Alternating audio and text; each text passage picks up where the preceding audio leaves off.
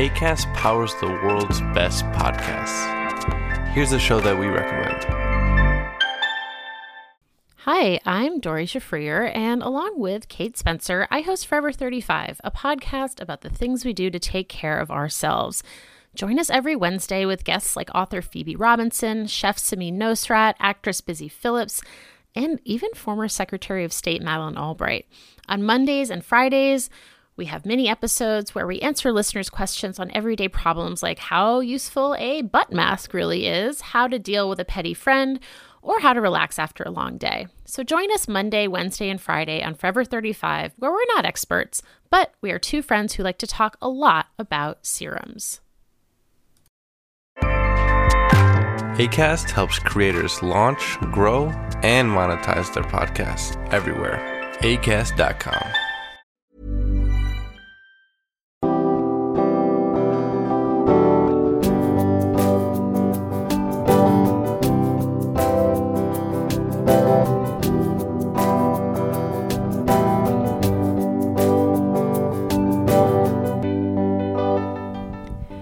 Bonjour et bienvenue dans Milkshaker, le podcast qui agite les idées reçues sur l'allaitement. Je suis Charlotte Bergerot-Palisco, je suis la maman d'un petit garçon de 2 ans que j'ai allaité durant un an et je suis la créatrice de ce podcast. Dans la vie, je suis ostéopathe spécialisée en périnatalité. Je m'occupe des femmes en général, de leur désir de grossesse à leur postpartum, des bébés et des enfants. J'accompagne spécifiquement certaines problématiques d'allaitement en libérant les bébés des tensions qui les empêchent de téter correctement permettant un allaitement serein pour la mère et l'enfant. Au fil des consultations, je me suis rendu compte que le principal frein à l'allaitement, c'était le manque d'informations, de partage d'expériences et de vécu dans une société où l'allaitement n'est pas une norme. Je vous propose donc d'interroger avec moi des mamans et des papas sur leurs expériences, mais aussi de vous informer auprès de professionnels spécialisés en allaitement. Mon objectif est simple, vous informer, vous donner les clés pour faire des choix en conscience, banaliser l'allaitement sous toutes ses formes, vous le rendre plus accessible, plus facile et alimenter ce fameux village dont on a tant besoin pour élever un enfant. Ilana Weisman est sociologue, activiste féministe et la maman d'un petit garçon de 3 ans. Un mot revient souvent quand on décrit l'allaitement, c'est l'ambivalence. On pourrait couper en deux les 8 mois d'allaitement d'Ilana. Un début tout en douceur, du bonheur, une évidence, la fusion, et une fin nettement moins rose, jusqu'à un sevrage libérateur.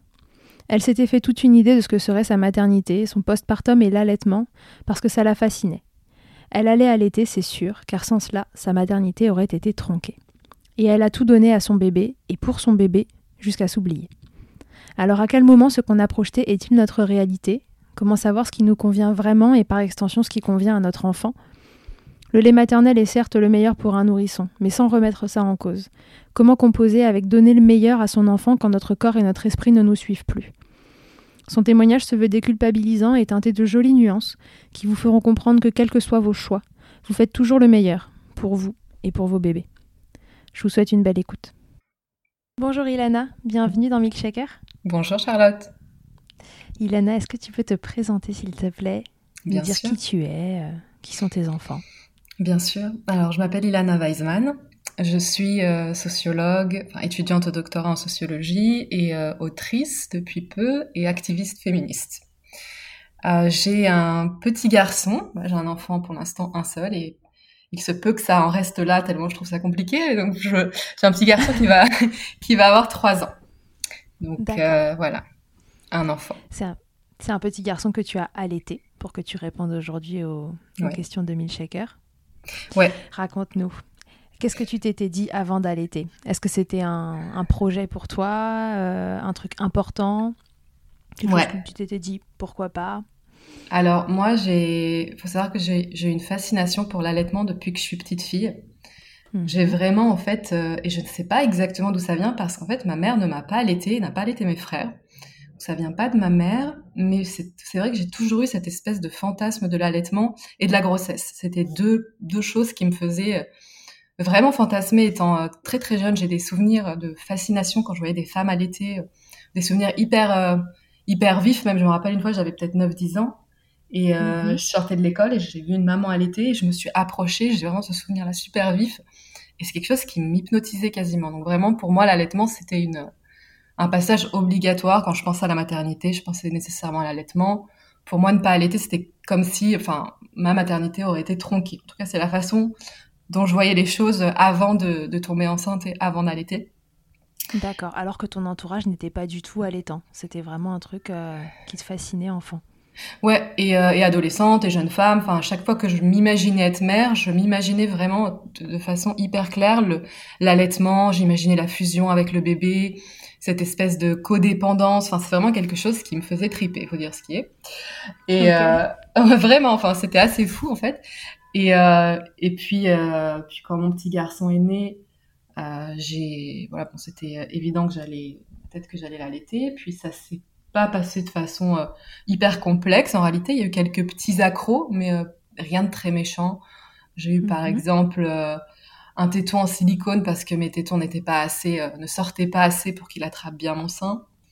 Ok. j'ai eu bon des écorchures, enfin les, les, tétons gercés.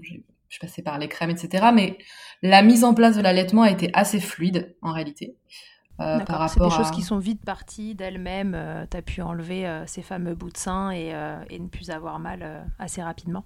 Alors d'elle-même pas tout à fait. Il a fallu quand même que je que je vois deux conseillères en allaitement, enfin en lactation, parce que euh, même au tout départ à la maternité, je comprenais même pas pourquoi mon fils hurlait. Euh, pour moi, il mangeait, il avait, enfin, il tétait, il prenait mon sang, j'avais l'impression qu'il mangeait, mais personne n'était venu me voir en me disant, attends, je vais regarder comment comment il attrape le sein, est-ce qu'il y a vraiment du lait qui sort, c'est des choses qui sont pas du tout évidentes pour un premier enfant. Bien sûr. Et en fait, il, il, était à mon sein, mais il buvait pas. Et je comprenais pas qu'il buvait pas. Et ensuite, bon, il y a tout le truc, on m'a mis un peu de lait, de, le colostrum dans la cuillère, lui donner la petite cuillère, etc. Donc il y a eu des petits, euh, des petites adaptations, des petites, euh, des petites mises en place euh, particulières au, début, mais après c'est vrai qu'au bout de, je pense, deux semaines, c'était vraiment hyper fluide, quoi. C'était, j'allaitais partout, j'allaitais tout le temps, j'avais aucun problème. Ouais, c'était vraiment quelque chose d'hyper naturel. Ces deux consultantes en lactation que tu as rencontrées, finalement, ont réglé les petits, les petits bobos de démarrage et ensuite, c'était parti pour, pour une aventure sereine. Ouais, sur, ouais, en tout cas sur une mise en place qui fonctionnait sur le plan mécanique. ok. Ouais. Une fois que c'était en route, t'as trouvé ça comment l'allaitement? Alors, euh, en fait, il y a quelque chose. Les premiers temps de l'allaitement, j'ai adoré ça. J'ai vraiment, euh, je trouve que c'est une super transition entre ben, le moment de la grossesse où voilà, on a le bébé bien au chaud dans le ventre et puis il sort, il est, il est complètement exposé à absolument tout et donc ce, ce lien-là corporel, puis c'était un, un moment hyper fort pour moi. Je me sentais vraiment euh, vraiment en fusion avec le petit et c'était des moments super tendres. J'arrêtais pas de le regarder. Enfin, c'était vraiment un moment super fort entre nous. Et j'ai adoré ça, on va dire, euh, je pense, trois, quatre mois, j'ai adoré ça, mais vraiment, c'était un truc, enfin, ça correspondait exactement à ce que j'imaginais. C'était super puissant. Et puis, au fur et à mesure, je pense que c'est quand euh, ma dépression postpartum s'est installée un, un, petit peu dans le temps et ça a vraiment culminé quand il a eu à peu près 7-8 mois. Et c'était très concomitant avec l'allaitement, en fait, et ma ma perception de l'allaitement et au fur et à mesure, je me rendais compte que je prenais de moins en moins de plaisir à l'allaiter. Et je te parle de ça, c'est vraiment sur des semaines et des mois. Hein. Ça, ça s'est fait petit à petit. et ça s'est euh, installé tout doucement. T'as pas vraiment vu le truc venir. Tu t'es pas dit un matin, euh, tiens, j'en ai ras le bol. Non, non, non, non, non. C'était vraiment au fur et à mesure où euh, maintenant, avec un peu de recul, je me rends compte que plus ça allait et moi je le regardais, par exemple, quand il mangeait, alors qu'avant c'était un moment où je, on était super connectés, il me regardait, je le regardais, j'appréciais le moment, et je me rendais compte qu'en fait le plaisir n'était plus là pour moi autour de, je pense autour de ces six mois à peu près, je hmm, j'ai poursuivi l'allaitement exclusif parce que c'était de l'allaitement euh, sans, sans complément euh, de lait en poudre ou quoi que ce soit. Euh, jusqu'à ces huit mois, mais j'ai vécu, je pense, deux, trois mois où je me suis forcée à l'allaiter. Je me suis... Pourquoi tu t'es forcée? Ben, il y a plusieurs éléments. D'abord, c'était une espèce de, je crois, une espèce de d'envie de performance où j'avais avant d'être enceinte au, au, début de ma grossesse plutôt j'étais dans beaucoup de groupes de maternage proximal de cododo allaitement euh, longue durée où l'enfant choisit quand mhm. est-ce qu'il, on appelle ça le sevrage, euh, je sais plus comment ça s'appelle. Naturel. Sevrage naturel. Euh, tous ces groupes euh, de maternage intensif, etc. Et je m'étais en fait avant même de vivre la chose, c'est ça qui est un peu idiot au final, c'est qu'avant même de vivre la chose et de voir comment j'allais ressentir la chose, je me suis imaginé quelle mère je serais, quelle mère allaitante je serais ou pas, enfin qu'est-ce que j'allais faire en fait avec cet enfant-là. En amont, j'avais ma petite fiche, alors check, check, check, et je me disais j'allais que j'allais l'allaiter exclusivement.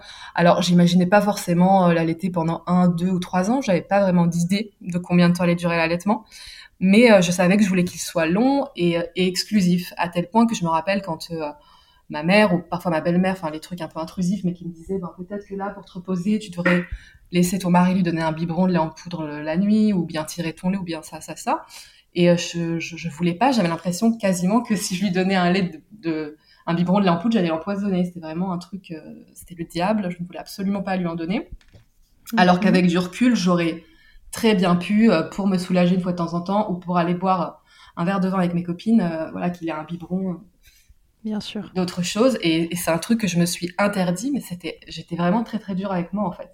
J'étais super dure avec moi. Je me suis mis des espèces de, d'exigences comme ça, de performance, et et je me suis pas écoutée. C'est un peu euh, ce truc de alors, je dis pas que le maternage proximal, etc., c'est quelque chose de forcément négatif. C'est, génial quand la mère il prend son plaisir et se sent épanouie là-dedans, mais il y a des, mm-hmm. Il y a un peu aussi cette tendance à oublier que la mère est aussi un individu à part entière avec des besoins aussi à elle. Et le sacrifice en fait euh, et ne plus s'écouter, ne plus écouter ses besoins, ne plus écouter ce dont on a envie pour faire passer les les besoins en tout cas imaginés, idéalisés du bébé avant avant soi, ça peut être hyper délétère et hyper toxique même sur la relation entre entre la mère et l'enfant parce que j'ai des souvenirs vraiment où je, l'allaitais sur la fin et j'avais des envies de de le pousser de mon sein, vraiment j'avais envie de je voulais que ça s'arrête, quoi. J'étais là, mais quand est-ce qu'il va terminer cet été? J'en en peux plus. C'était un truc comme s'il me, il me volait mon corps. C'était assez fort comme, comme, comme émotion. C'était négatif et c'était très désagréable. Ouais, tu voulais que ça s'arrête. Enfin, en tout cas, euh, ton corps te disait qu'il fallait que ça s'arrête, mais ta tête, elle, elle te disait euh, continue. Euh. Ouais, c'est c'est le mieux pour lui. C'est cette phrase. C'est le mieux pour lui, donc je vais continuer à le faire, peu importe ce que je ressens.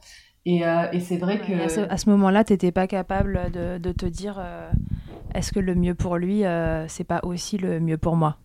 Ah, Incapable, incapable. C'est-à-dire que le mieux pour lui, c'était le mieux pour lui. Moi, j'existe plus. je suis vraiment, euh, on devient une espèce de vaisseau. Enfin, tout, tout.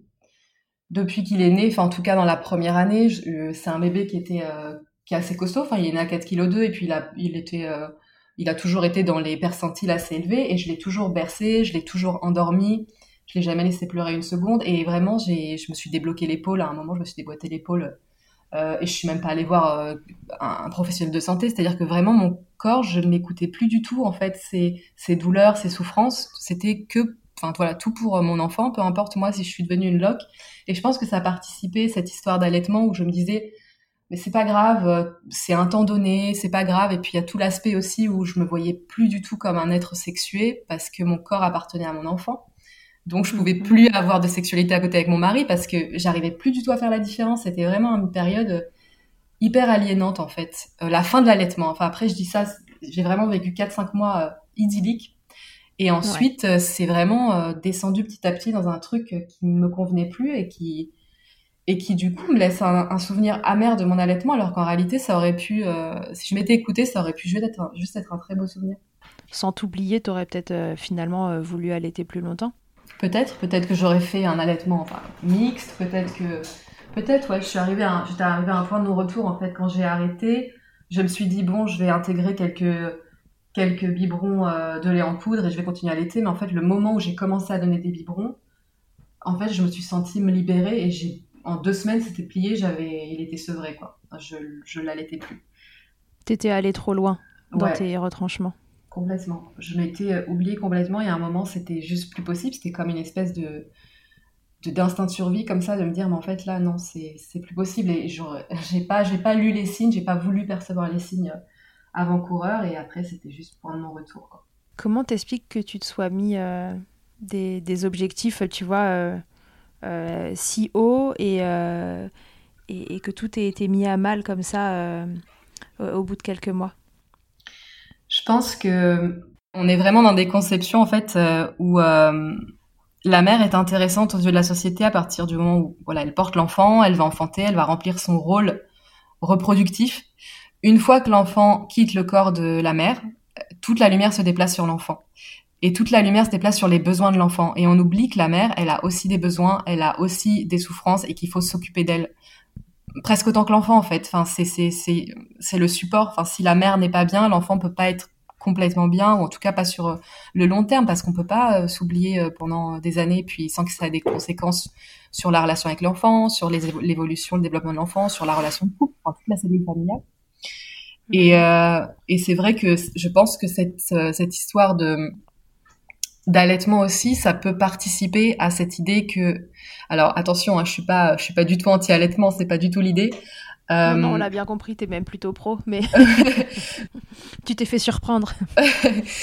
mais euh, c'est juste que il peut y avoir, euh, et en même temps c'est intéressant parce qu'il y a aussi des, enfin il y a des injonctions qui sont, qui vont aussi dans, dans des sens contraires, mais il y a toujours en fait cette idée que il faudrait que que la mère en fait, donne tout et soit sacrificielle.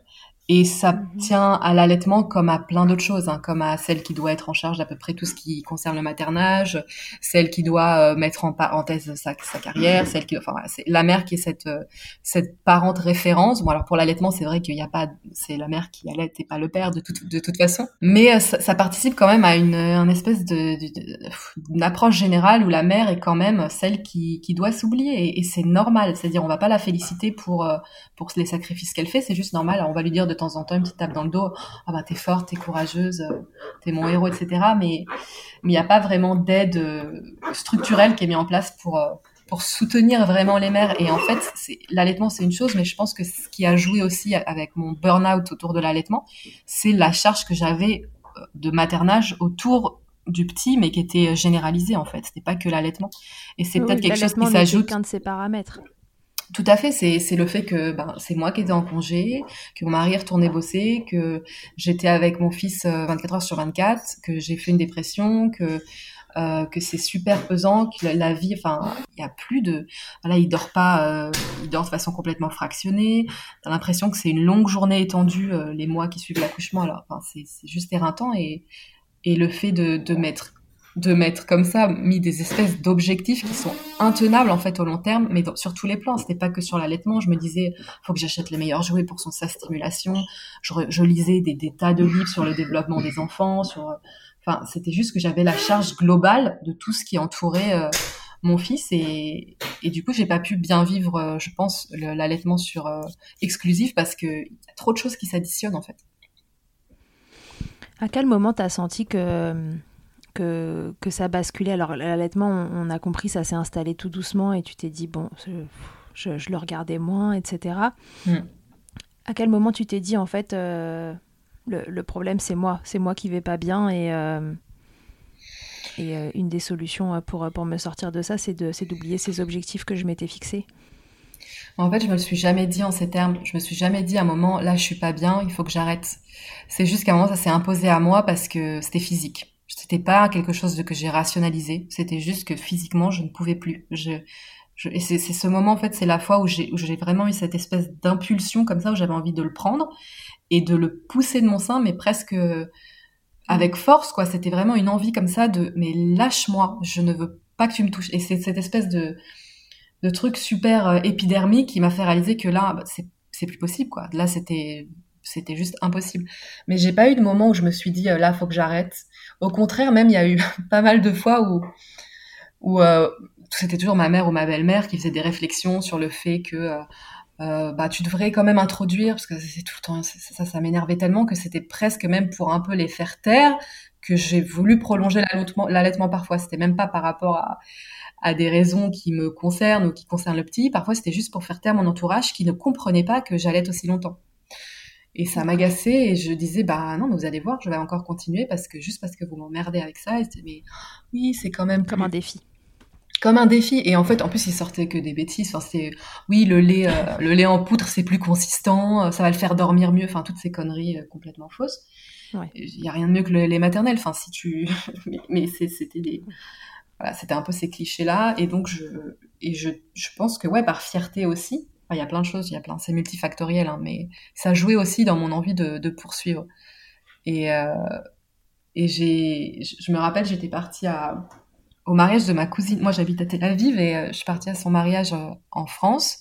Et j'avais laissé du coup le petit tout seul. euh, il avait six mois et quelques, donc je l'allaitais encore exclusivement. Et j'avais un stock de, de lait dans, que je tirais dans le, dans le réfrigérateur, Ouais. enfin dans le congélateur. J'étais super fière de mon stock. Tous les jours, je le regardais. C'est comme une petite fourmi qui faisait ses provisions. et, et je suis rentrée et bah, le stock était vide en quatre jours. Quoi. Enfin, il, il avait tout dégommé. Donc, bien sûr, j'étais Il avait pris dégoûtée. 5 kilos. Je- franchement, il avait bien gonflé et tout. J'ai dit, attends, vous l'avez bien gavé. Dis, non, mais non, mais il avait soif. Non, mais ils l'ont complètement gavé, mais bon, c'est pas grave. C'est vrai qu'au biberon, ça va plus vite qu'au sein. Il y a moins d'efforts à fournir, donc euh, il a, il s'est, il s'est fait plaisir. T'as vu tes heures de tire-lait euh, défiler devant tes yeux, genre. euh, Non, mais c'est horrible. C'est tellement de travail, c'est tellement dur. C'était, c'est de la sueur, quoi. Enfin, tirer le lait, c'est vraiment pas non plus euh, le truc le plus agréable qui soit. Et quand je suis rentrée, que j'ai vu mon, mon stock était vide, je me suis dit aussi, euh, ok, donc maintenant j'arrête parce que j'ai, mis le, le tire-lait au placard, je ne veux plus le voir. C'est un engin de torture, ce truc-là. Et euh, je le déteste. Enfin, rien que j'ai le son, en, en parlant du tire-lait, j'ai le, le son de succion là dans ma tête. Oui. c'est l'horreur. Cette douce musique quand t'es euh, devant la télé avec ton mec. Ah ouais, oh là là, non mais pour moi c'est un son de film d'horreur maintenant. C'est tout, tout, tout, tout, tout, tout. Je peux pas, j'en peux plus. J'ai un autre enfant, je pourrais jamais le ressortir cette machine, je sais pas. Mais du- Ou en Mais du en tout cas. je sais pas si ça existe, hein, ou peut-être en manuel. Ou... Je sais pas, mais on, on va proposer ça aux marques. Ah on ouais. va demander de sortir un truc euh, de l'espace, un truc de la NASA silencieux, quoi. Ouais. Mais du coup, ça m'a aussi poussé un peu à. Enfin, c'était une des étapes où je me suis dit, bon, à un moment, il va falloir que j'arrête d'allaiter, je sais pas quand. Mais le fait que j'ai plus de stock aussi, ça m'a un peu mis sur le chemin de. À un moment, je vais. Je vais arrêter, quoi. Mais je savais pas trop quand encore. Mais c'était.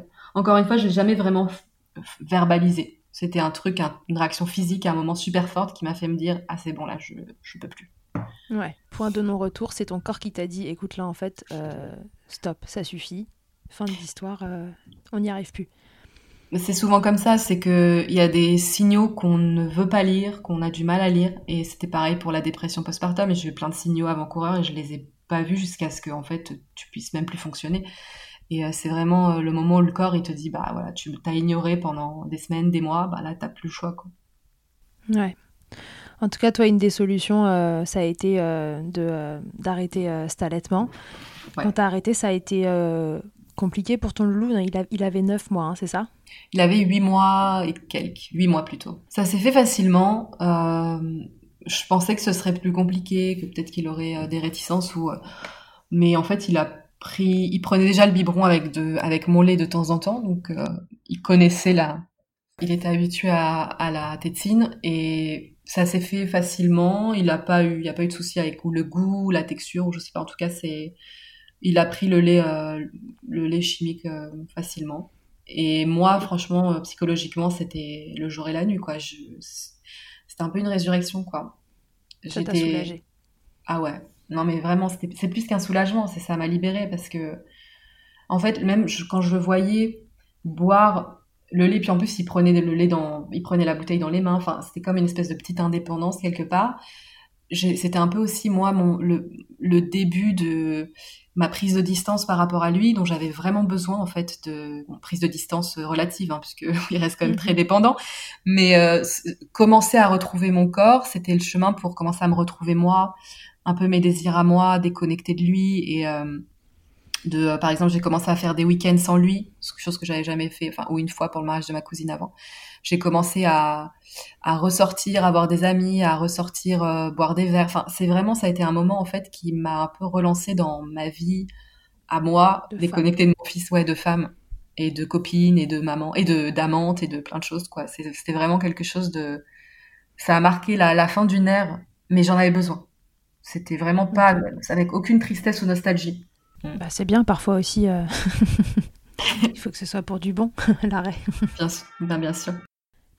Euh, donc, on a cru comprendre que ton entourage n'était pas très conciliant avec l'allaitement. Non. Comment ça s'est passé du coup au moment où tu as sevré? Est-ce que les, les réactions ont été euh, aussi vives dans l'autre sens? Ah, de toute façon, ils sont tout le temps. ils- quoi qu'il arrive, ils vont t'emmerder. C'est juste euh, après, c'est euh, En fait, pour ma mère, moi je viens d'une famille juive traditionnelle, je ne sais pas si c'est pareil partout, mais ils sont obsédés par la nourriture.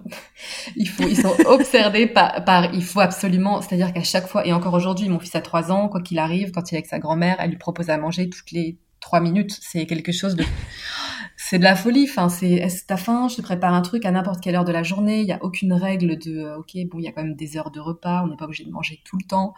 Et, euh, et donc, enfin, ça, ça, ça, se prolongeait dans cette histoire de lait. Et puis, euh, le fait que, bah, il a toujours eu des soucis pour dormir. Mais bon, ça, c'est, c'est une autre histoire. Mais il voulait absolument que je donne du lait en poudre, que je donne de, du lait avec des céréales pour le caler la nuit. J'ai jamais voulu donner ça. Enfin, c'était tout le temps cette histoire d'il faut le gaver. Il pensait qu'il le... avait faim en permanence? Oui, dès qu'il pleurait. Ah oui, non, ça c'était le truc qui me qui me c'est dès qu'il pleurait. Un enfant peut pleurer pour autre chose que de la faim. C'était il a faim. Tu, il a faim. Tu as, as encore assez de lait. Enfin, c'est truc hyper culpabilisateur. Peut-être que t'as pas assez de lait. Peut-être que je sais très bien. Enfin, j'ai allaité. Ton lait, il est pas assez nourrissant. Ah oui, euh, c'est pas assez nourrissant, bien sûr. Non mais n'importe quoi. Enfin, je, je, connais mon corps. Je, je, je sais exactement quand il quand il boit, combien il boit. Enfin, j'entends à la suite. Enfin, j'étais devenue experte de mon enfant et de mon allaitement, et euh, c'était tout le temps ces réflexions-là, et c'était super culpabilisant et, super rageant. Enfin, vraiment, j'ai eu des, des, crises de nerfs quoi avec ma mère. Ma belle-mère se permettait un peu moins parce que bon, voilà, c'est pas ma mère, mais elle se permettait de faire quelques réflexions de temps en temps et euh, j'avais un peu moins de marge pour euh, pour crier parce que c'est pas ma mère, donc il y a moins de c'est plus compliqué. Mais euh, je disais à mon mari, tu calme ta mère parce qu'en fait, à un moment, je, vais exploser, ça va, c'est pas possible. Enfin, j'ai pas du tout envie de rentrer en conflit avec elle parce que je l'adore à côté de ça, mais c'est vrai que c'était l'allaitement, ça a été un sujet euh, super intrusif et ça a été vraiment, euh, ouais, l'allaitement, ça a été vraiment un sujet, un, espèce de nœud comme ça de euh, tout le monde, bon, tout le monde a son mot à dire sur à peu près tout, mais l'allaitement, c'était quand même très particulier, j'ai trouvé. Peut-être parce que oui, elle a pas, mes deux, ma mère et ma belle-mère n'ont pas allaité. Donc je crois qu'elles ont aucun, elles ont pas de modèle auquel se raccrocher, elles se rendent pas vraiment compte de ce que ça représente. Elles ont jamais, en fait, même, j'aurais bien voulu aussi qu'on me dise, euh, alors c'est pas pour avoir une médaille ou quoi, mais de me dire, ouais, c'est, bah, je suis fière de toi, que t'es allaité, que, que t'es tenue, que t'es, que t'es voulu faire ça pour, euh, pour ton enfant et tout. Et en fait, elles, elles, elles ont jamais, elles m'ont jamais vraiment soutenue là-dedans. Pour elles, c'était juste un choix lambda. Et, et au contraire, c'était même plutôt, euh, mais pourquoi tu fais ça? Pourquoi tu fais ça aussi longtemps? Qu'est-ce que tu t'emmerdes, quoi? C'était un peu ça la, vision. ouais. Et puis en plus, elle pouvait pas donner de biberon toutes les trois minutes. Non. C'était avec que toi qui pouvais gérer la nourriture, c'est quand même euh, dépossession totale. ah oui, non, ça pour elle, ça devait être très dur, à, très dur à vivre. Aujourd'hui, c'est différent. Elle peut lui donner des gâteaux toutes les trois minutes euh, quand je suis, quand j'ai le dos tourné. Et ton conjoint? Euh, Mon conjoint, il a toujours été, franchement, il a été assez top sur ces questions-là. Maintenant, je, voulais, j'ai toujours voulu garder la face, même vis-à-vis de lui, ce qui est un peu bête, mais c'est vrai que euh, je lui ai pas fait part en fait de mes de mes difficultés. Quand ça a commencé à être dur, j'ai voulu en fait montrer que j'étais forte même auprès de lui. J'en ai pas parlé. parlé. toujours dans tes objectifs, quoi. Tu t'étais fixé que voilà, c'était euh, maternage proximal, allaitement, et tu t'étais euh, mise dans, dans une configuration qui, dont tu pouvais pas sortir, euh, même auprès de ton mari. Complètement. Et, euh, et puis, je, crois que il a. Non, je le cachais quand même assez bien, mais de la même manière que je cachais euh, des moments où, par exemple, j'allais j'allais vraiment pleurer pendant des longues minutes ou des, crises de larmes parce que j'étais super mal. Je, je, le faisais en cachette. Enfin, j'ai pas pleuré. Je pleurais pas devant lui. Je le faisais sous la douche. Enfin, j'ai quand même gardé. Enfin, ce, que, ce qui en fait, mais terrible quand j'y repense de, de, rester seule comme ça dans cette souffrance et, euh, et dans ces non-dits et, et, de tout garder en me disant, euh, enfin, je voulais juste en fait correspondre à cette image de mère euh, super forte. et, Parfaite. ouais, et puis pour moi, toutes les mères étaient comme ça en fait. Toutes les mères étaient juste enfin cette histoire de, de, maternage proximal, de, de toujours faire passer les besoins de l'enfant avant les siens, et puis mais avec dignité, avec comme ça, sans jamais se plaindre, sans jamais dire que c'est dur. Et j'avais cette fausse, en fait, c'est complètement faux, hein, c'est une image complètement biaisée. En fait, personne n'est comme ça.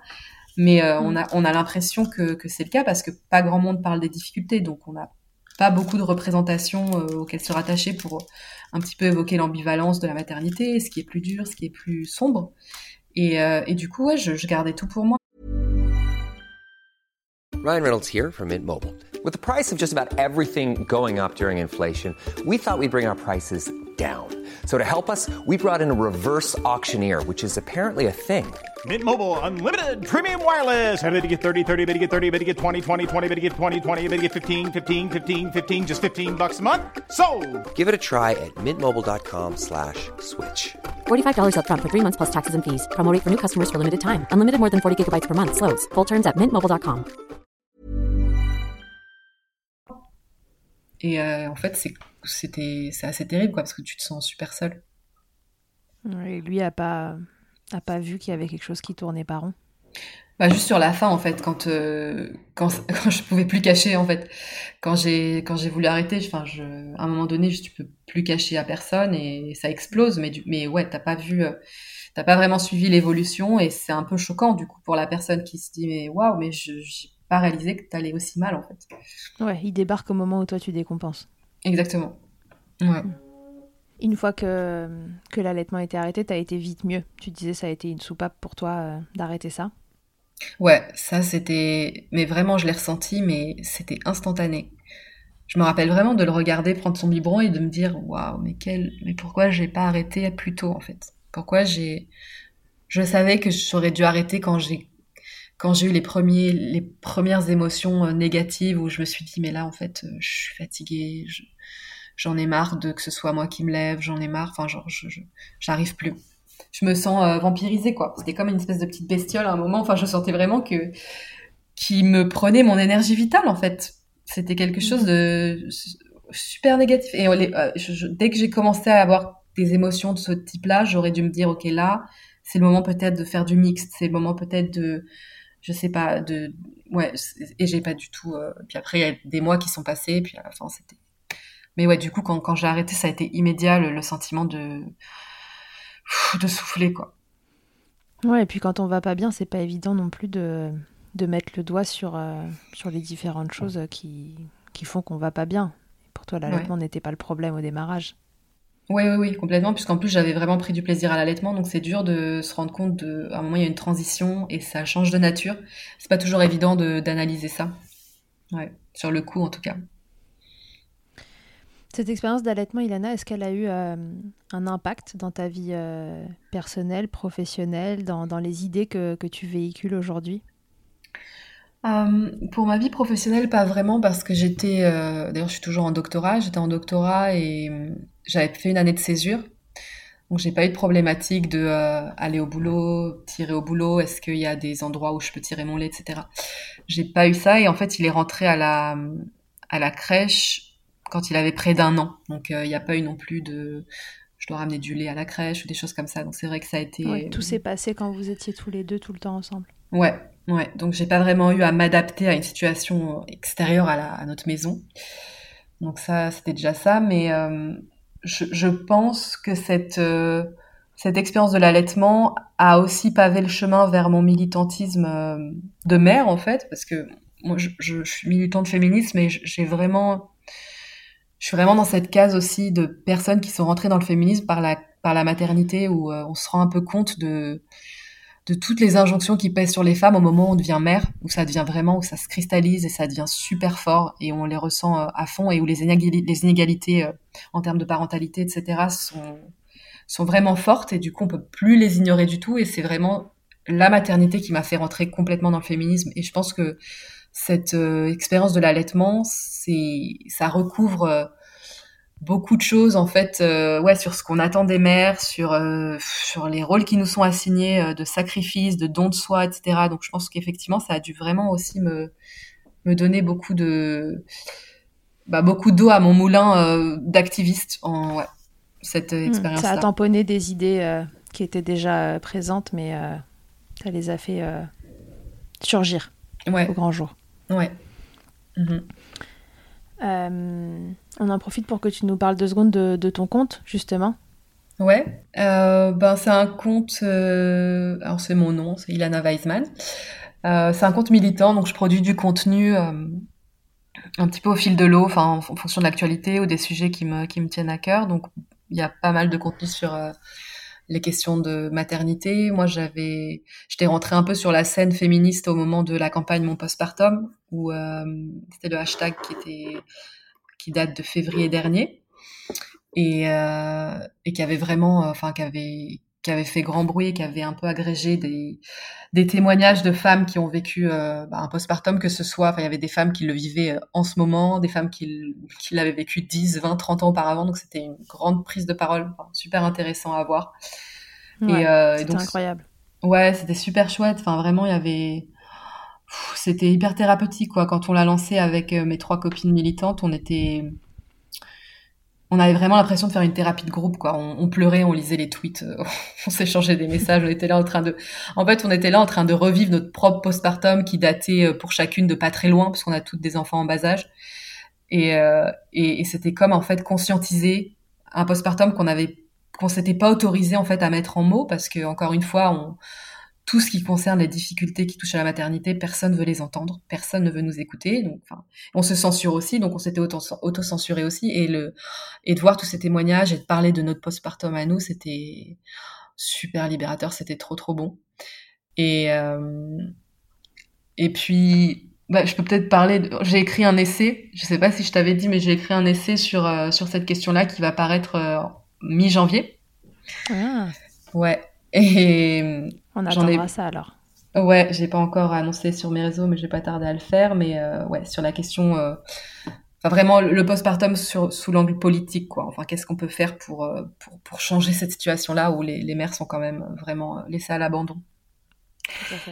Ouais. Et euh, donc voilà, donc c'est un compte militant et je parle de questions de maternité, mais pas uniquement. Je parle aussi de lutte antiraciste et plein de choses. Tu milites pour les femmes en général, oui, c'est vrai euh, pour les, les non-discriminations. Euh, voilà, tout ça, c'est euh, ta maternité euh, qui, qui l'a réveillé. Ouais, ou qui l'a en tout cas. Euh... je sais pas si c'est réveillé, mais qui l'a vraiment renforcé et ouais, poussé plus loin et plus. Enfin, bon, voilà, ouais, c'est quelque chose qui a qui a vraiment précipité les choses pour moi, quoi. Ok. Mm. Tu donnerais quoi comme conseil à une maman qui a envie d'allaiter ou qui se demande si elle va allaiter euh, Qu'est-ce que, qu'est-ce que tu leur dirais? Ce serait quoi tes, meilleurs conseils? Moi, du coup, euh, à l'aune de mon expérience personnelle, de pas se mettre de pression, de pas. Il euh, y a beaucoup, en termes de maternité, il y a, on, on, idéalise beaucoup de choses, on projette avant même de vivre les expériences. Et ça, c'est une erreur. Euh, c'est humain aussi, hein. enfin, c'est compréhensible, mais, mais je pense qu'il faut essayer au maximum de se dire ok, de prendre les informations en amont, de s'informer. Faut pas arriver en n'étant pas informé. C'est hyper important d'avoir des connaissances sur ce qui peut se produire, ce qui peut ne pas se produire, mais en tout cas avoir des connaissances générales et euh, de se faire une idée de ce qu'on aimerait idéalement, mais de pas se bloquer en fait sur certaines choses. Tu ne peux pas savoir comment tu vas réagir. Tu peux pas savoir si tu auras envie de faire du cododo ou pas, si tu envie. C'est une dynamique avec l'enfant aussi. Enfin, il y a plein de facteurs que tu ne peux pas en fait euh, anticiper. Et si tu te mets des objectifs que tu ne vas pas être capable de tenir pour multiples raisons, bah, tu vas te sentir défaillante. Donc c'est bête de commencer avec, euh, avec des objectifs euh, qui, soient, euh, qui soient super... Comment est-ce qu'on dit ça Enfin, qui soient élevés ou non, en fait. Juste arriver avec les connaissances, se renseigner, etc. Mais avec beaucoup de, de, douceur, de douceur et de bienveillance envers soi-même. Donc se, se dire qu'on va vivre la chose, on fera ce qu'on pourra faire, si c'est important pour la personne d'allaiter, ben, qu'elle soit bien entourée, qu'elle voit une, euh, conseillère, une consultante en lactation, euh, qu'elle puisse aussi se renseigner. Euh, moi, j'avais été faire des, réunions de la Leche League à Tel Aviv, ça m'avait vachement aidé parce qu'elles étaient super, super bienveillantes. elles étaient à l'écoute quand on avait des questions, on avait un groupe en commun. Donc, trouver un peu des connexions, mais ne pas se mettre la pression sur je veux allaiter tant de temps, exclusivement pendant tant de temps, etc. Voir comment ça se passe et puis on, parfois on est surprise, parfois on se dit je vais allaiter deux trois mois et puis on finit par allaiter pendant deux ans. Enfin, il y, y, a plein de choses qu'on peut pas anticiper en fait. Donc euh, soyez bienveillante avec vous-même. Voilà. Ouais. Je leur dirais renseignez-vous, entourez-vous et après euh, laissez-vous porter, euh, écoutez-vous. Ouais, écoutez-vous, écoutez votre bébé, écoutez-vous beaucoup aussi, pas que le bébé. ok. Parce que toi, tu as la sensation d'avoir écouté que ton bébé à un moment et d'être peut perdu là-dedans. En plus, que je pense même pas que mon bébé, en fait, ça change grand chose. Ça aurait pas changé grand chose que je l'allaite deux mois de moins et qu'il ait une maman qui soit plus en phase avec elle-même. Au contraire. Donc, en fait, j'ai écouté euh, des injonctions au-dessus de ma tête euh, qui n'avaient aucun rapport avec la, avec ma réalité, en fait. Et, euh, et c'était ouais. vraiment une erreur, ouais. Ok. Est-ce que tu voudrais nous dire autre chose que qu'on aurait oublié, pas mentionné euh ouais, peut-être un truc que je trouve super euh, toxique et qui arrive dans, dans beaucoup de domaines qui concernent la maternité, c'est les espèces de communautés de mères qui s'attaquent entre elles. Euh, Mhm. J'ai un vrai souci. alors, ça peut concerner l'allaitement, comme euh, le cododo, quel type de quel type de parentage on a envie de mettre en place avec ses enfants, etc. Et il y a quand même des idéologies qui se mettent en place souvent, et on le retrouve beaucoup sur les réseaux. Moi, j'ai été dans beaucoup de groupes Facebook que j'ai vite quitté parce que je me suis rendu compte que c'était euh, Ouf, il y a des, il y a vraiment des, des, des discours qui sont assez totalitaires sur, euh, ok, c'est comme ça et pas autrement. Si tu fais autrement, t'es presque maltraitante, quasiment. Enfin, c'est, c'est assez fou, en fait, je trouve. Et jusqu'où ça peut aller, en fait, dans la polarisation et juste de se dire que, euh, si tu es une mère aimante, que tu fais ton maximum dans la limite de tes, euh, capacités, de tes potentialités, de, ta réserve émotionnelle, que tu n'es pas maltraitante, évidemment, euh, peu importe la méthode que tu emploies, peu importe la pratique que tu vas employer, euh, tu es une bonne mère. Enfin, le fait qu'en fait des mères s'attaquent entre elles alors qu'on a déjà énormément d'injonctions sociétales, culturelles, ça ajoute tellement de violence et tellement de culpabilité à, à tout ça que, enfin, ce serait, ce serait vraiment chouette si on arrivait un peu à, à être bienveillante en fait à, à l'intérieur même du groupe des mères, quoi. Ça, c'est un truc. Ouais. qui- ouais. C'est quelque vrai que chose. ce serait pas mal et je trouve que je trouve comme toi que l'allaitement pâtit un peu de, de ce genre de choses, souvent. Ouais, complètement. C'est, je l'ai beaucoup, beaucoup vu, euh, même dans des groupes euh, de jeunes mamans. Enfin, je... et c'est vrai que l'allaitement, c'est, c'est, un sujet euh, électrique. Hein. Il y a, il y a vraiment des. Ah ouais, il y a, il y a énormément de, ouais, ça peut vraiment créer des, des, des, des échanges super polarisés, super violents. C'est assez fou. Ouais. Comment tu l'expliques, toi, que ça déclenche des, des Euh, échanges violents comme ça parfois, ou un peu parfois dénués de bienveillance?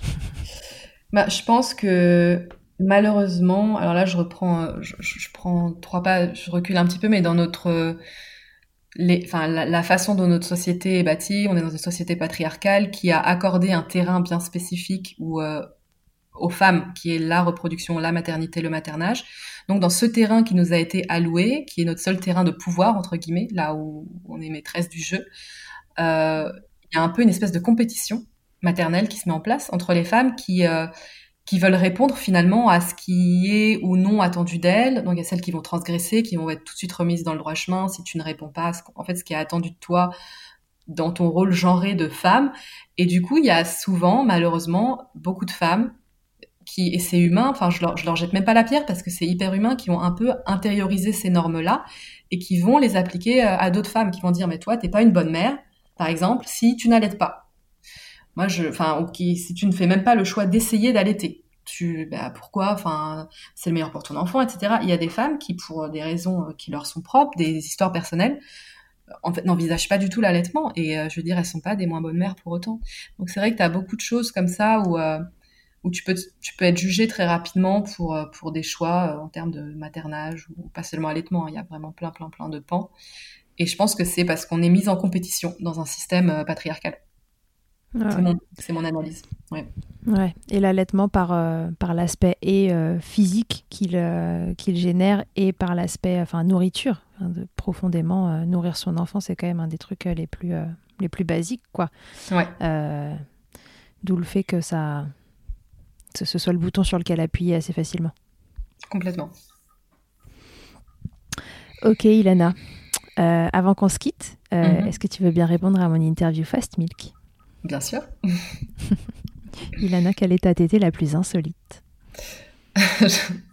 J'en ai plusieurs, mais j'ai quand même celle qui, la première qui m'est venue à l'esprit, euh, c'était sur l'autoroute et je sais pas si c'est comme ça avec tous les bébés, mais quand mon, mon fils en fait passait de 1 à 1000 en l'espace d'un millième de seconde quand il avait faim, c'est-à-dire qu'il y avait aucun signe, à- pas vraiment de signe avant-coureur et d'un coup il a faim et s'il a pas le sein dans la bouche à la seconde, c'était mais des hurlements, mais et en plus moi je ne supporte pas ces pleurs, enfin c'est un truc je veux que ça s'arrête immédiatement. Et donc j'ai j'ai fait une tétée, il était dans le siège bébé et je me suis en fait, euh, j'étais dans le siège avant, donc en fait j'ai j'ai fait basculer tout mon corps pour l'allaiter en fait au-dessus du siège bébé en- depuis le siège avant et je me suis euh, broyée de dos mais voilà, je l'ai allaité comme ça sur l'autoroute. Enfin, c'était n'importe quoi. Et en plus, t'es pas allé chez l'ostéo derrière parce que tu pensais pas à toi. Non. ah non, mais de toute façon, mon corps, c'était mais en vrac, totalement. Tout. Mm. Absolument tout mon corps. Ton corps, il était là pour porter ta tête. C'est ça C'est déjà ça, ouais. Et nourrir ton fils. Et nourrir mon fils. Et bercer mon fils et nourrir mon fils, ouais. c'était une petite une pétée acrobatique, ouais. ok. Le truc le plus glamour, Ilana, qu'il t'ait été donné de vivre durant ton allaitement Ouais, il avait écrit ironique ou pas, parce que j'ai pas vraiment de trucs super glamour, donc je vais prendre la carte ironie.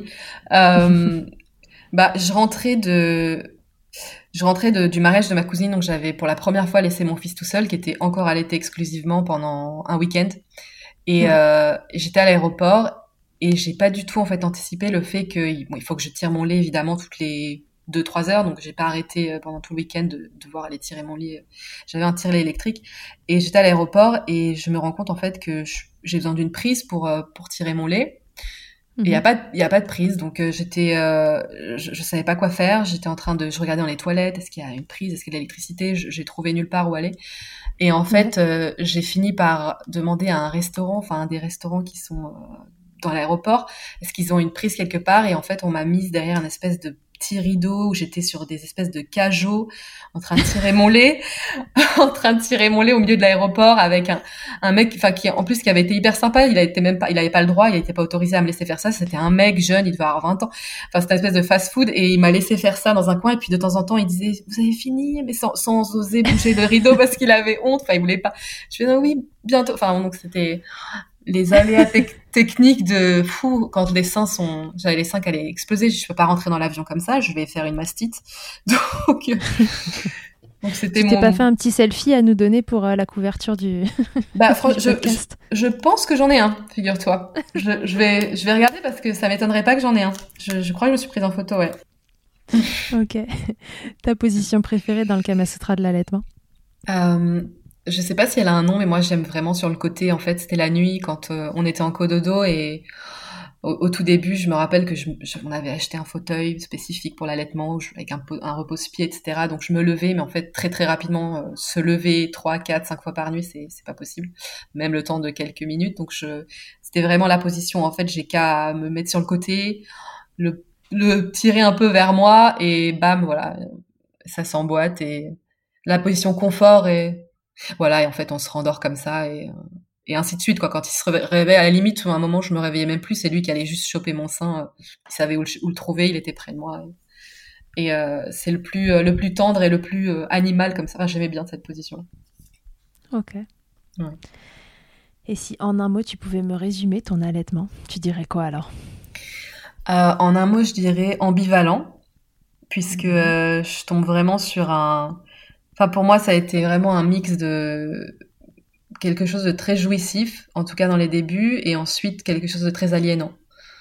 Euh, et je pense que, et, vraiment pour moi, c'est une métaphore un peu de la maternité dans, son ensemble. Il y a des moments où, euh, c'est des nuances d'amour qui sont, inégalées. Enfin, il y a nulle part ailleurs où je peux trouver l'amour que j'ai pour mon fils, ou les, les moments de bonheur à le voir juste heureux ou rigoler. Enfin, personne au monde peut déclencher ces émotions-là chez moi à part lui. Et des moments où je me sens prisonnière, en fait, où je me sens euh, dépossédée de, qui je suis, de, de plus savoir exactement qui je suis, euh, sans rapport avec lui. Et donc, c'est cette ambivalence constante, en fait, entre le plaisir, le bonheur et, et l'aliénation. Ouais. ouais. C'est la sensation de, de, la maternité en général, mais c'était poussé à son paroxysme. Euh, à l'allaitement. Rapport à l'allaitement. Ouais, c'est ça. Ok. Ilana, tu vas mieux aujourd'hui. Ta dépression du postpartum est terminée. Oui. Oui, oui. Un, petit conseil à des, à des mamans qui se sentiraient pas bien en postpartum, du coup, euh, ce serait quoi? Ce serait de se faire accompagner? Ben, en fait, ce que je dis, c'est qu'il y a des conseils à donner, mais il y a aussi un système qui fait que c'est difficile de, de vraiment s'en sortir, dans le sens où euh, on n'a pas de congés parentaux euh, égalitaires, donc très souvent c'est la mère qui prend en charge euh, le gros du maternage et de voilà de s'occuper de l'enfant, donc c'est vrai que c'est difficile de ne pas se sentir submergé à certains moments. Et il n'y a pas non plus de, de, politique de santé publique très appuyée pour vraiment suivre les mères en postpartum non plus. Donc, euh, disons que le mhm. système n'est pas fait pour nous aider. Mais euh, de s'il fallait penser à quand même des solutions individuelles, ce serait au maximum de parler de ce qu'on ressent. C'est ça, c'est vraiment un truc qui et je comprends pourquoi j'en ai pas parlé, mais avec le recul, c'est la première chose que j'ai envie de dire aux, mamans qui se sentent euh, isolées, qui se sentent défaillantes. Vraiment, enfin, vous êtes tellement, mais c'est tellement commun en fait. Vous n'êtes pas toute seule du tout. Toutes les mères passent par là et et vraiment parlez-en ou à votre conjoint ou à quelqu'un de votre entourage en, en, qui vous avez confiance, avec qui vous pouvez, vous sentez que vous pouvez parler, des amis, aussi des associations, des groupes de parole, parents et féministes. Euh, L'association Parents et Féministes a créé des groupes de parole pour les mamans et leur entourage il y a euh, Maman Blues, il y a des comptes Instagram, des, des podcasts, euh, voilà, il y a plein, plein, plein de ressources en ligne aussi pour, euh, pour, pour se sentir un peu moins seul. Et ouais, vraiment parler et essayer de, de décharger un peu aussi le, les tâches avec bah, le conjoint, quand c'est possible évidemment, parce que je sais que c'est pas toujours évident. Euh, mais ouais, donc restez pas seul parce qu'en fait vous n'êtes pas seul. C'est ça, on n'est pas seul du tout. Pas du tout. Au contraire, on est vraiment ensemble. Yes. ok. Merci beaucoup, Ilana, d'avoir répondu à mes questions. Bah de rien, un avec plaisir. d'écouter ton histoire. Euh, Merci, Charlotte. Et puis, euh, bah, écoute, euh, je te dis à très vite. Si vous voulez suivre Ilana, donc ça se passe sur son compte, Ilana Weisman. Mhm. Et voilà, Ilana, quand elle parle, c'est jamais pour rien en général. Donc, si, vous voulez, suivre son compte, euh, c'est toujours intéressant et ça, comment dire, ça, ça éveille sur, euh, sur des points de vue. Merci. Je trouve. Euh, voilà, bah, à tous et à toutes, à très bientôt pour un nouvel épisode de Milkshaker. Et Ilana, je te dis à très vite. Oui, au revoir. Merci mille fois d'avoir écouté cet épisode de Milkshaker. Vous pouvez suivre l'actualité du podcast sur le compte Instagram du même nom et sur mon site internet charlotte-bergerot.fr où vous retrouverez tous les épisodes mais aussi une rubrique Milk Letters constituée de témoignages écrits, un autre support pour vous transmettre toujours plus. Si vous avez aimé ce podcast, n'hésitez pas à m'aider en le soutenant. Pour cela, je vous invite à vous abonner, à laisser un commentaire, à lui attribuer 5 étoiles en fonction des plateformes ou encore en en parlant beaucoup, beaucoup, beaucoup autour de vous. Je ne vous présente plus Emma et son titre I'll Be There qui continue de nous accompagner. Et je vous dis à très vite pour un nouvel épisode. D'ici là, n'oubliez pas, prenez soin de vous, milkshakez autant que vous le voudrez et bousculons ensemble les idées reçues sur l'allaitement maternel. I hate to see you down. Can't stand to know your When you say it's getting loud, the voices in your heart. And you know I get it, so let it all out. Keep your head up, your masterpiece, and I'll swear that I'll be there by your side. A text away, you can find me. It just takes a whisper, and I'll be there to listen. I got you, I fight